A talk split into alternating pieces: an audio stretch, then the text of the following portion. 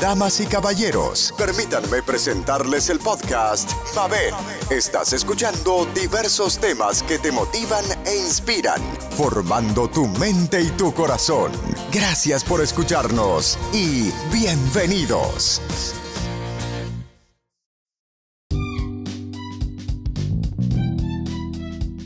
Hola, vamos a hablar del primer paso que se sigue en los neuróticos anónimos para poder salir de ese estado de neurosis, de, cólera, de ira, de depresión, de egocentrismo, de celos, deseos de venganza, rabia.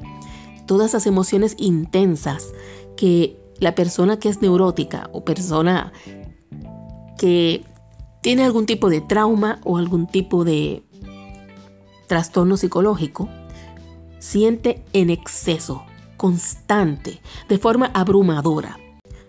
Yo soy Mabel, soy tu anfitriona y estoy aquí para que vayamos hasta ese primer paso de neuróticos anónimos para que la persona se dé cuenta cómo debe cambiar esa actitud de cólera, celos, venganzas que tiene constantemente como si fuera uno un villano o villana de novela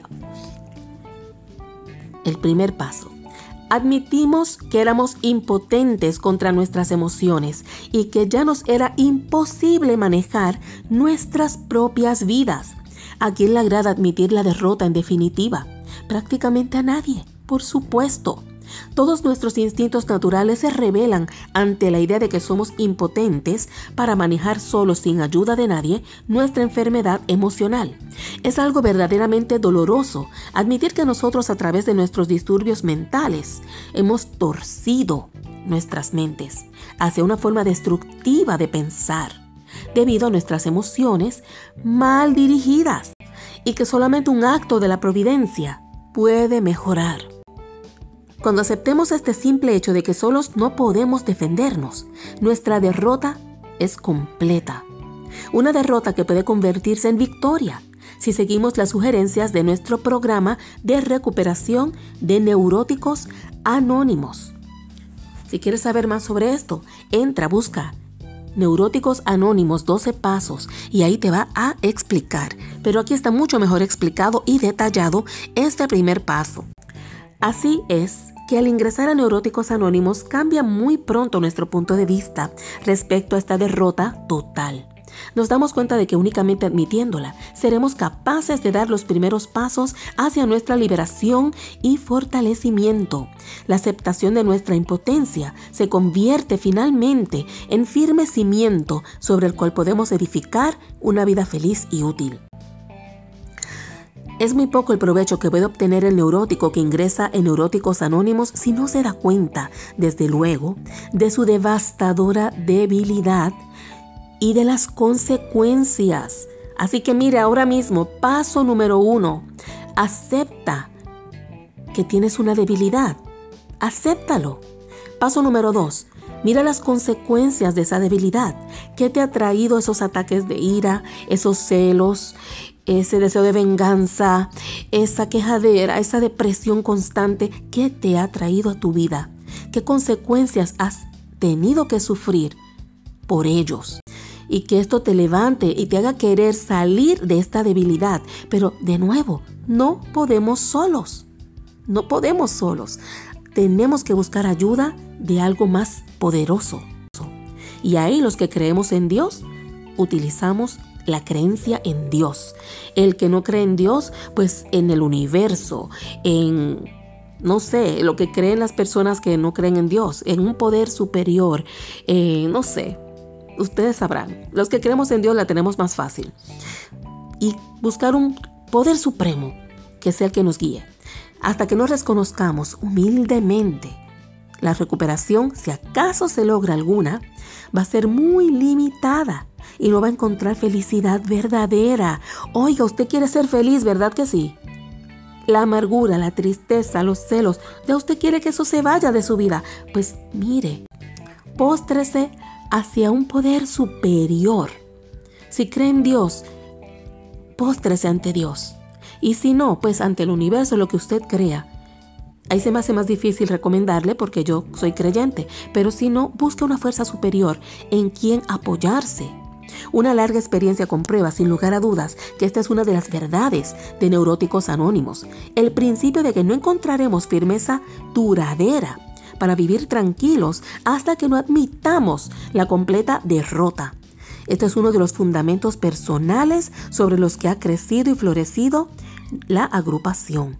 Muchos nos rebelamos cuando nos desafiaron a admitir la derrota, porque eso es como humillante, ¿verdad? Es como tenernos a menos, es pisotearnos. No, necesitamos aceptar la derrota para poder emerger, volver a surgir, pero esta vez confiados en ese poder superior, cambiando nuestros esquemas mentales nos acercamos a Neuróticos Anónimos esperando que se nos enseñara a tener confianza en nosotros mismos, para que por nuestro propio esfuerzo dominar nuestras emociones confusas, pero en lo que a las emociones respecta, la confianza en sí mismo sin ayuda de otros, que sufren como nosotros, no sirve.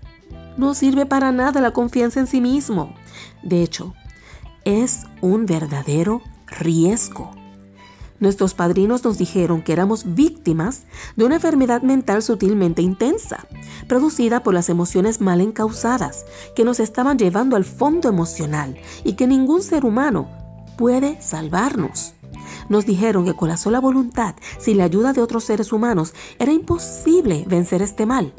Profundizando implacablemente en nuestro dilema, nos indicaron nuestra creciente susceptibilidad hacia los disturbios emocionales, como el miedo, la angustia, la soledad, la irritabilidad y decenas de otros males. La estabilidad emocional desaparece y surgen los problemas de neurosis, que convertidos en tiranos nos hacen sus víctimas, enfermándonos cada vez peor si no llegamos a encontrar la ayuda de otros seres que como nosotros se están recuperando de sus propios disturbios mentales. Pocos son los que en estos combates, mano a mano y solos, han logrado algún triunfo relativo. Es un hecho demostrado por la experiencia que casi nunca puede un neurótico con otra clase de deficiencias espirituales salvarse por sus propios recursos. Todos necesitamos de todos. Esto ha sido cierto, aparentemente, desde que el hombre empezó a sufrir estos males del espíritu. En los primeros tiempos pocos son los que pudieron tragar y digerir esta amarga verdad y aun esos desesperados han tenido dificultades frecuentemente para darse cuenta cabal de que estaban desahuciados. Pero como un ejemplo de salvación, los pocos que al principio se dieron cuenta de que en la agrupación estaba la salvación se agarraron a las sugerencias de neuróticos anónimos con fervor de un náufrago, sido al salvavidas y casi invariablemente obtuvieron una mejoría. Tal es el por qué los primeros días tuvimos que empezar solo los que habíamos llegado al fondo de nuestros disturbios emocionales. Muchos neuróticos menos desesperados intentaron seguir el programa sin ayuda de otros enfermos del mismo mal, reunidos en un grupo, pero sin éxito, porque no podían admitir su total incapacidad para manejar solo sus disturbios emocionales. Es muy satisfactorio hacer constar que en los años que han seguido la situación ha cambiado. Neuróticos que todavía conservan parte de su salud emocional, sus familias, su posición directiva en negocios y económicamente están bien. Comienzan a darse cuenta ellos de su incapacidad si están solos, sin un programa de recuperación, y tratan de acercarse a la agrupación en ese momento. Al crecer esta aceptación se sumaron otros más jóvenes que no han tenido que pasar por el infierno que nosotros atravesamos, ya que el primer paso requiere la admisión de que nuestras vidas se han vuelto ingobernables debido a nuestros disturbios emocionales ¿Cómo pudieron esta clase de personas dar este paso? Obviamente ha sido necesario levantar el fondo que muchos de nosotros habíamos tocado para que ellos lo vieran de cerca. Repasando nuestros historiales dentro de la neurosis que sufríamos, podríamos demostrar que años antes de que nos diéramos cuenta ya habíamos perdido el control de nuestras emociones, que desde hace mucho tiempo ya venían pendiente abajo hacia el fondo, y que era en realidad el comienzo de una progresión tremendamente fatal. Quizás usted no es un neurótico después de todo. ¿Por qué no hace la prueba de seguir controlándose sin ayuda del grupo? teniendo en cuenta lo que ya se ha dicho y comprobado con relación a la neurosis. Esta actitud produce resultados prácticos e inmediatos porque por fin la persona se da cuenta de que no puede. Pues han descubierto que cuando un enfermo emocional ha sembrado en la mente de otro la verdadera naturaleza de esta enfermedad del espíritu, esa persona dirá, puede ser que estos del grupo tengan razón. ¿Por qué tanta insistencia respecto a que hay que tocar fondo? La respuesta es que muy pocas personas tratarán sinceramente de llevar a la práctica el programa si no han tocado un fondo. Esto es porque la práctica de los 11 pasos restantes significa la adopción de actitudes y actividades que casi ninguna persona que tenga disturbios emocionales, pero que no los considere enteramente graves, puede siquiera soñar en querer adoptar. ¿Quién desea ser rigurosamente honrado y tolerante hacia sus semejantes? ¿Quién quiere confesarle sus errores a otra persona y reparar los daños que ha causado? ¿A quién le interesa en determinado momento de desesperación saber algo acerca de un poder superior? ¿O de la meditación y la oración? ¿Quién es capaz de sacrificar su tiempo y sus energías llevándoles a los que sufren este mensaje? El enfermo típico de disturbios emocionales, egocéntrico en extremo, siempre tiene, él y solamente él, o ella y solamente ella, toda la razón. Y no se siente atraído por estas perspectivas. El látigo de la enfermedad emocional nos ha llevado a los neuróticos anónimos y allí descubrimos la naturaleza fatal de nuestra precaria situación. Entonces y solo entonces se han abierto nuestras mentes enfermas a la convicción porque hemos sentido lo que es agonía. Entonces estamos dispuestos para hacer cualquier cosa que pueda liberarnos de esta despiadada enfermedad emocional. Así que mis queridos amigos, este es el primer paso. Si usted es una persona que sus emociones le dominan, no puede salir de la depresión, la tristeza, la ira, los celos. Es algo que le esclaviza.